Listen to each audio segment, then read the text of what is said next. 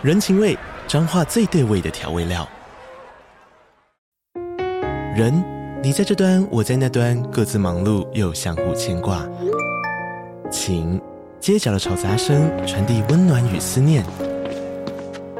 味，是从每一个转角飘出的乡愁。这里是彰化县政府 Pocket 节目《彰化早咖》，我是主持人内克。从彰化大小事各具特色到旅游攻略，透过轻松有趣的访谈，带着大家走进最在地的早咖。准备好了吗？彰化的故事，我们说给你听。以上为彰化县政府广告。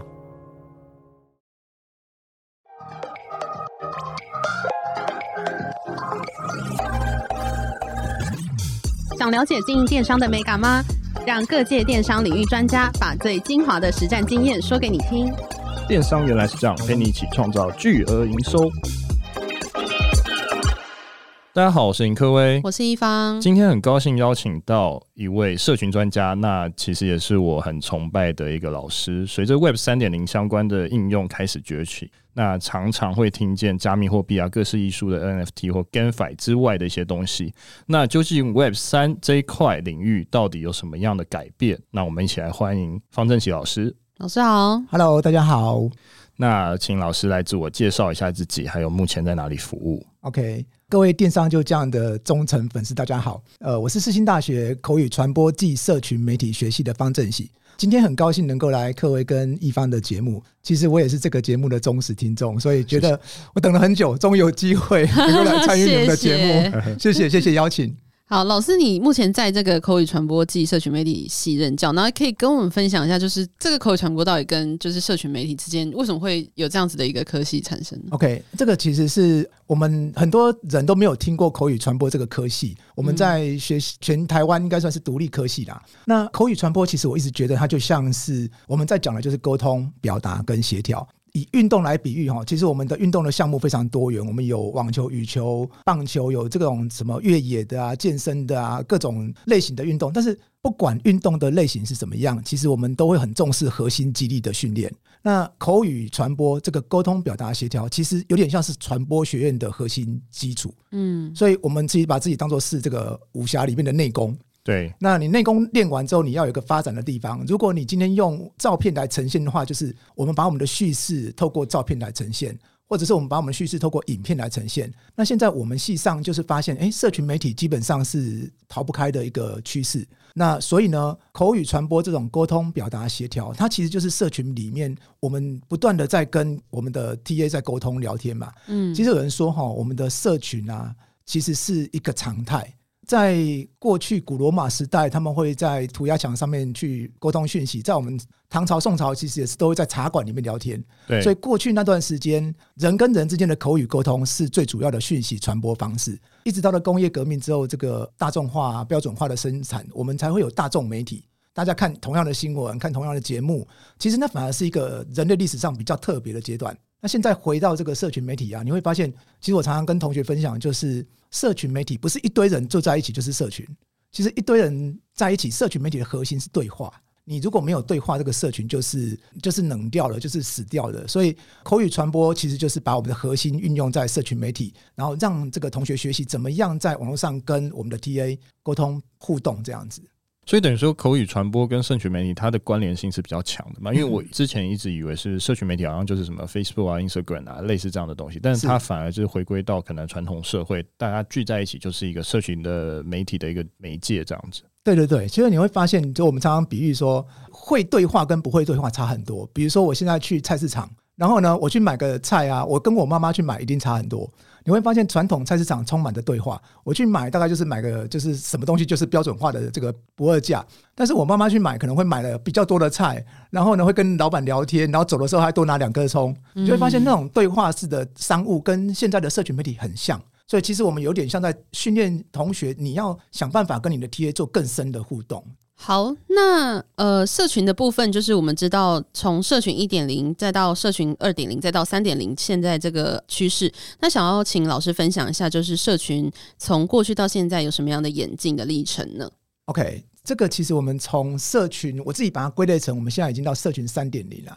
就是从大概两千年开始有这个社群媒体，我们都很重视。我们说 content is king，就是内容就是王道。对，所以那时候其实大部分的社群都是在发想议题，就是我们想办法让大家可以有一个讨论的主题。这就是我们那时候经营社群最主要的方法，但是这样经营其实没办法让企业带来获利，所以慢慢开始就有一些企业，他们想办法要呃设标签啊，然后我们想办法要去追踪这些我们的 TA，然后呢想办法把这些我们的谈论变成是可以带来流量、带来销售的东西。那我会认为这个就是社群二点零。那目前我们站在这个社群二点零的情况之下，几乎每一个厂商他们都会在社群媒体里面有一个他们的官网。他要负责来跟他的受众做沟通。我认为接下来的这个社群三点零，我我认为它会跟过去一个最大的不一样，就是在二点零这一个市场里面，还是以厂商做主导。所以你能够发表什么内容，你的内容其实你发表完了之后不是你的，其实是社群媒体平台所拥有的。嗯，所以到了三点零之后，因为区块链的技术，所以使得我觉得将来很有可能使用者可以真正掌握他自己创造的内容是他自己的。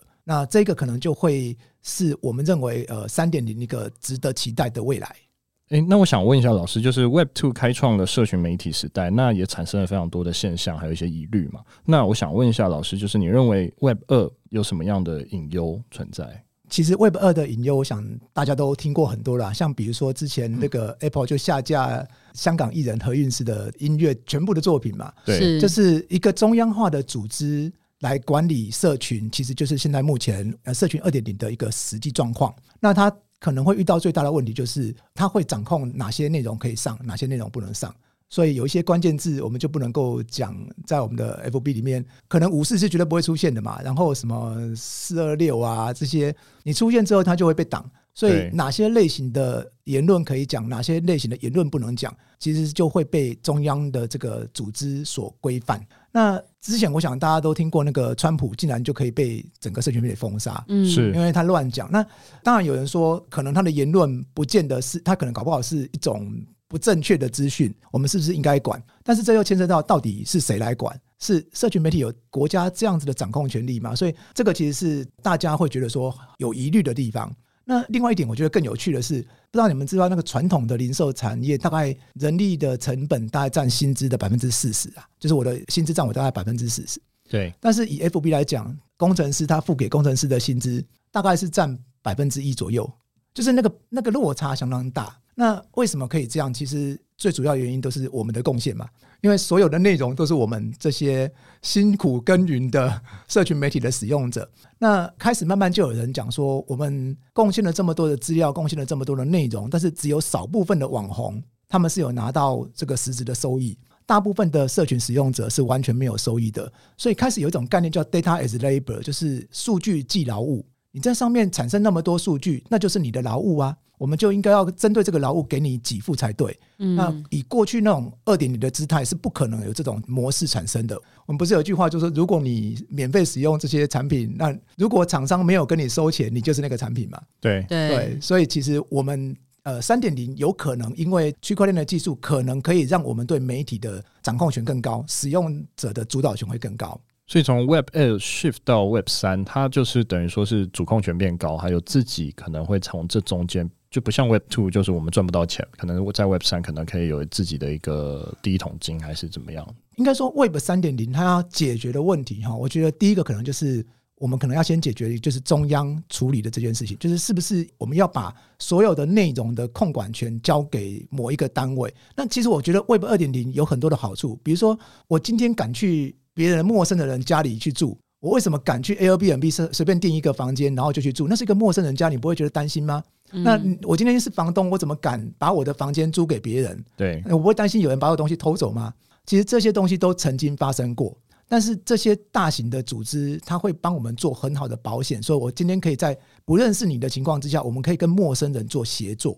所以 Web 二点零，我觉得他们就是透过一个第三方公证单位来协助我们。呃，陌生的人之间彼此交换跟协作的方式，但是到了区块链之后呢，我觉得有可能是我不需要透过一个陌生人。今天虽然说我们今天在任何的行为，在因为区块链上面所有的记录都可以被看到，所以呢，我虽然不认识你这个人，我也可以确认你的行动是可以被监控到的。所以，呃，那个信任的机制现在不需要由一个中央的组织来控管，所以我们其实可以做的这个商业模式就会更多。所以，我觉得这是一个值得讨论，就是是不是还需要有一个中央化的组织啊？我其实常跟同学分享说，我觉得在两千年的时候，那个电子商务泡沫化前一年，比尔盖茨说过一句话，他说。我们都高估了电子商务两年之内的发展，低估了它十年之后的发展。其实我觉得我们现在对这个 NFT 呀，或者是 Web 三点零的看法也是一样。我们都高估了它两年之内的发展，但是低估了它十年之后的发展。像去年这个 NFT 涨得乱七八糟的，对，现在又跌得很惨，仿佛在看那个两千年电子商务泡沫化那段那段时间重复这样子，所以是蛮有趣的，对。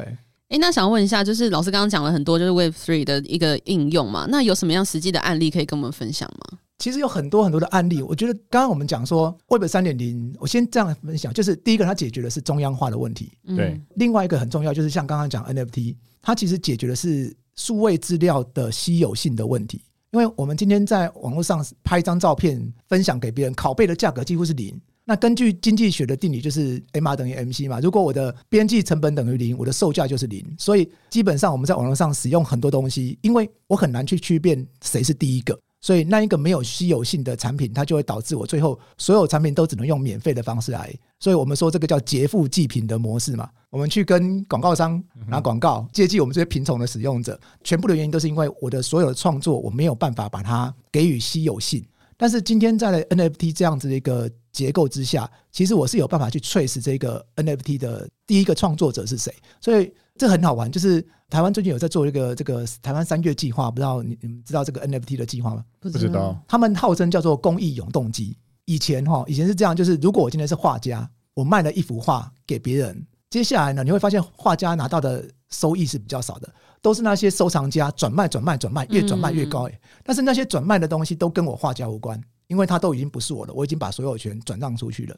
但是在数位资产里面呢、啊，你会发现我现在都是用智能合约，所以呢，我可以设定说，这一个东西我每一次转卖我都可以收百分之十五。所以你这一次的收益里面我收百分之十五，下一次你是转卖我又可以收百分之十五。它就是一个永远用智能合约绑定，因为区块链的方式就是可以 trace 到第一个人是谁，所以他不用担心。今天我欢迎大家分享我的作品。因为只要你们分享有任何的收益，我都可以拿到，所以他就创造了一个我觉得是对这个媒体创作者、内容生产者更友善的环境，所以他可以创造很多很多呃很有趣的商业模式。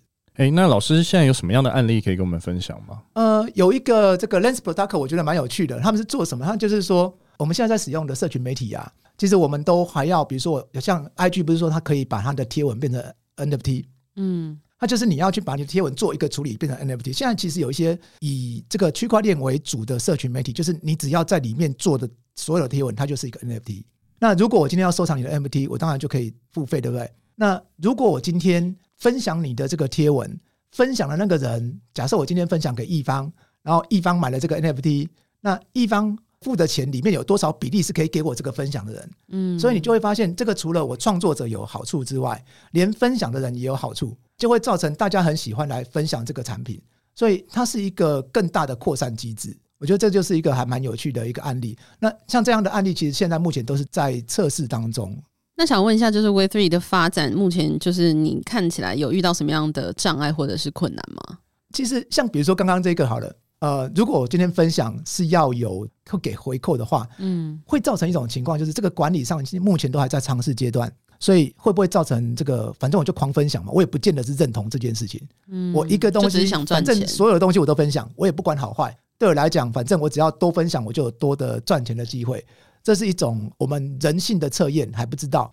那另外一个，其实我觉得在 Web 二点零，我们的主要收入是透过广告。那有一个区块链为主的这个浏览器叫 Brave，它就是你用这个浏览器看到的广告，它都会。把广告的佣金回馈给使用这个区块链的浏览器的人，是那所以广告还是 Web 三点零有可能会使用的一种收益模式，但是可能还有另外一种就是订阅，不知道你们有没有听过 Litecoin？Line Point 还是 Line Coin Line Coin？对，他们就是赞赏公民，他们在做一件事情，就是说，因为之前这个对岸很多文章都不见嘛，所以端传媒有一个有一个里面的资深的成员就出来创立 Matters 这个平台，就是所有的这个文章都像布洛格的文章，他们都会把它上到这个区块链上面，那它就永远不会消失。不会消失之后，我怎么样去给这些人钱？所以他们就找了一些赞赏公民。我们在 FB 按赞其实是不痛不痒，对不对？嗯。那如果我今天愿意的话，我可以，比如说我一个月我是站长公民，我就给了两百块。好了，那这里面我可能按了，比如说三百个文章赞。然后其中有一个文章是，比如说我们三个人都很喜欢他，我们都按他赞，所以这个我一次可以按五个赞、十个赞，所以我的这两百块就按比例给这一篇文章多少实质的报酬，所以他是看到你的赞有多少，给他直接实质的金额的回报，所以呃，他就变成是另外一种这个我们透过订阅的方式来给内容生产者实质回馈的一个机制，我觉得这其实是蛮有趣的。那它会有另外一种情况，就是我今天如果我订天下杂志，我只能看天下杂志。我订商业周刊，我只能看商业周刊。我期待将来有一天，比如说杂志订阅费我就是五百块，对。然后呢，我就这个月就随便看，然后天下杂志这篇很好，我就按赞；商业周刊这篇很好，我就按赞。所以我最后给的钱是因为我觉得它这一篇的品质真的很好，而不是你生产了一堆内容，但是其中搞不好有一些是我不喜欢的，那我还要为这个付钱。所以我觉得这个都还在尝试阶段，但是未来如果可以走到这一块的话。我们就会有很多很有趣的模式，就是那些真正好的内容，它会得到更多的这个奖励。诶，老师，我突然想到一个问题，就是这种方式会不会有点像是串流平台的模式？就等于说我听了这个歌，然后我放了这个歌，然后我可能就会奖赏给这个歌手等等。是是是，对，有点这种感觉。然后其实现在还有另外一个，我觉得也蛮有趣的，就是他们在做一个叫做区块链的留言板。想象一个情境，就是我们都在看书，你可能有一些书在博客兰看，有些书在呃 Readmo 看，有的是在 Amazon 上面看，那都是同一本书啊，但是我们对书的评价都是不同地方的。那如果你今天可以把所有的读者的回馈都用区块链的方式合在一起，它最后可以根据这一本书的这个 ISBN 把所有的留言汇整在一起，我就可以看到各个地方不同的评价。我觉得这个甚至在餐厅，甚至是这个呃住宿。我们现在从 Google 上面看到跟 Agoda 上面看到是不大一样的，嗯，那是不是有一个办法可以把这些平台的东西通通整合在一起？它又是另外一块值得我觉得蛮有趣的尝试的。那现在这些东西都还在测试的阶段，所以我才会觉得说这个真的就是在风浪头。你现在看到好多好多不同的商业模式，但是他们未来的发展怎么样，我们都还在观望当中。老师，你提供了我们非常多，就是对于 Web3 的一个想象哦。那还有没有很有趣的，就是未来 Web3 的想象可以提供给我们呢？其实有很多现在在做的，像比如说 Web Three，其实上区块链有一个很大的问题。上区块链最大的问题就是说，我只要上了链之后，这些所有的记录都是没有办法改，嗯，是吧？对。但是问题是，上链的那一个人，他上的资料是正确的还是虚假的？如果我今天之前都有大家在看那个什么澳洲无尾熊被烧得很惨呐，那个什么狮子被烧得很惨呐，后来发现那些假新闻，那个根本不是那一年拍的照片。所以上链的时候，如果资料是错的，后面都是错的。对，所以其实有一些不同的发展，像有一个叫真相相机，就是它的相机就是你在拍的时候，它就是直接上区块链，你一拍，然后没有任何的滤镜。然后那个时间就被记录下来了，所以这个可以用在什么地方？可以用在农产品的履历生产。嗯，就是我今天所有的东西，只要一拍照，它就直接上链，它就直接用那个物联网的方式帮你的所有东西上链，所以我也不需要人工去做这样的处理，你会更相信它。所以，我我觉得这个区块链技术会带来很多的我们对资料的运用的想象空间，是还蛮好玩的。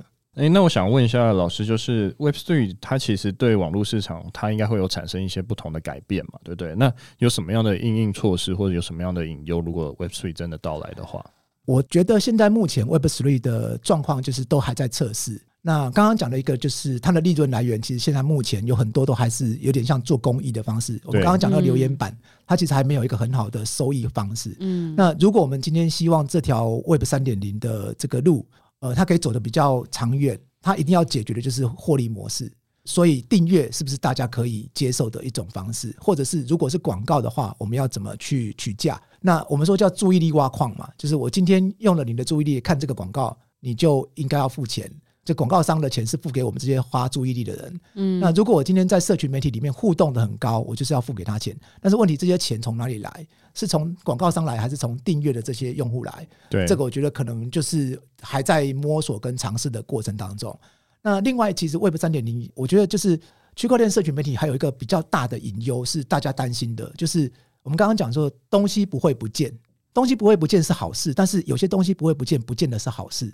嗯，就是如果今天是一个错误的讯息，或者是一个对人有伤害的呃，他可能有一个过去不好的记录，他怎么样把它删掉？这个其实，在欧盟的 GDPR 他们就讲说，每一个人都有遗忘权，就是我在网络上的资料是可以把它删掉的，对，它是具有遗忘权的。但是你现在用 Web 三点零区块链的方式来记录的话，它会被记录在整条链上，所以你很难去把它整个把它删掉。那另外就是针对那些不良的讯息，比如说裸露的啊，这个新三色的啊。我们有什么方式来管理？其实我们都希望说，在区块链的社群媒体里面，应该要把更多的这个所有权还给使用者。所以我们要怎么样来管理这些不好的内容？呃，现在目前有些做法就是说，比如说我们可以给你一些机制，你可以自己设。比如说我今天设说我不想看到新三色的，所以在我的页面里面呈现出来的这个讯息就会比较少。对，所以他们比较不会去限制说你哪些内容可以上，哪些内容不能上，但是是由使用者来决定说我要看到哪些内容。就是把所有权还给使用者，我觉得这是一个我们其实我们的使用者也需要升级的一个时代。好，那老师，呃，我们前面都有讲到，就是 NFT 嘛，那就你能观察，就是 NFT 在这个 Web3 的一个市场上有扮演什么样的重要角色呢？哦，我觉得 NFT 真的是一个非常有趣的发明啊！我所有的商业厂商应该都要。呃，慢慢去接触这一块，因为它最大的用处就是 non-fungible token，就是它的中文翻成非同质化代币，意思就是说，我们每一个厂商它都可以用这种这个 NFT 的技术去创造一个属于用户特殊的资料。所以现在有一些学校，他们的毕业证书是用 NFT，是你不用回来学校这边申请。那我觉得厂商在使用的话，其实我们以前啊，FB 有那种什么，你是什么粉丝等级的。那我帮你分类，其实你会发现那个不痛不痒。那如果我今天是网红，我其实我会希望给我的粉丝一个认证。你是前一百名的，你会有什么 NFT？你是我的忠实粉丝的一千名的，然后比如说我应该可以拿到克威跟一方的节目的的的那个忠实听众的 NFT。那其实你会觉得那个归属感会更有。那甚至有一些 NFT，他们会有一些额外的功能。现在都在讲说，你 NFT 可以有那什么附加功能啊？比如说，因为有这个 NFT，我就可以来跟一方跟克威一起吃饭。嗯，对。那也许就是一种额外的附加功能。所以我觉得厂商可以在这一块可以有很多可以玩的东西。因为呃，数位资产有稀有化之后，我就可以很容易辨认到这个人是谁，是不是我真实的忠实顾客这样子。嗯，好。哎，那老师最后想要问一下，如果我们听众对于 Web Three 社群有兴趣，他应该从哪里去着手，或是去哪里看一些资料？我会建议是这样：第一个就是先申请一个电子钱包，对，因为 Web Three 的资料可能会跟着你走，你会把你的所有资讯，比如说我们刚刚讲的留言啊。你的在网络上的所有一举一动啊，都会记录在你的电子钱包，所以也许先去申请个电子钱包。那台湾有几个做的不错的这个社群媒体，我蛮推荐的。第一个是 Potato Media，嗯，它应该算是呃区块链的讨论区哦，其实他们讨论的还蛮活络的。然后另外一个就是我们刚刚讲的那个 Matters，它其实结合了赞赏公民。如果你有喜欢写部落格的，你也可以试试看。还有一种就是跟这个区块链的 YouTuber，它就是 Odyssey。所以你现在如果我们呃影片做完了之后，你上传到 Odyssey 的话，只要是被看到的话，它其实是会直接给你回扣的。嗯，然后你像我们刚刚讲那个，你也可以下载 Brave 的这一款这个浏览器，你只要使用你的浏览器就有广告费的收入。所以也许你的第一个数位货币就是 BAVB 哦，只是你就使用它就进来了。所以我觉得最简单的方式就是先设一个电子钱包，然后你开始看到你的电子钱包里面有东西了之后，你就会去关注它，不然它就永远跟你是很远的距离。好，了解。今天非常高兴邀请到方正奇老师来跟我们分享有关社群的演进，还有 Web Three 和社群经营的一些概念。那我们谢谢老师，谢谢，谢谢，谢谢。谢谢。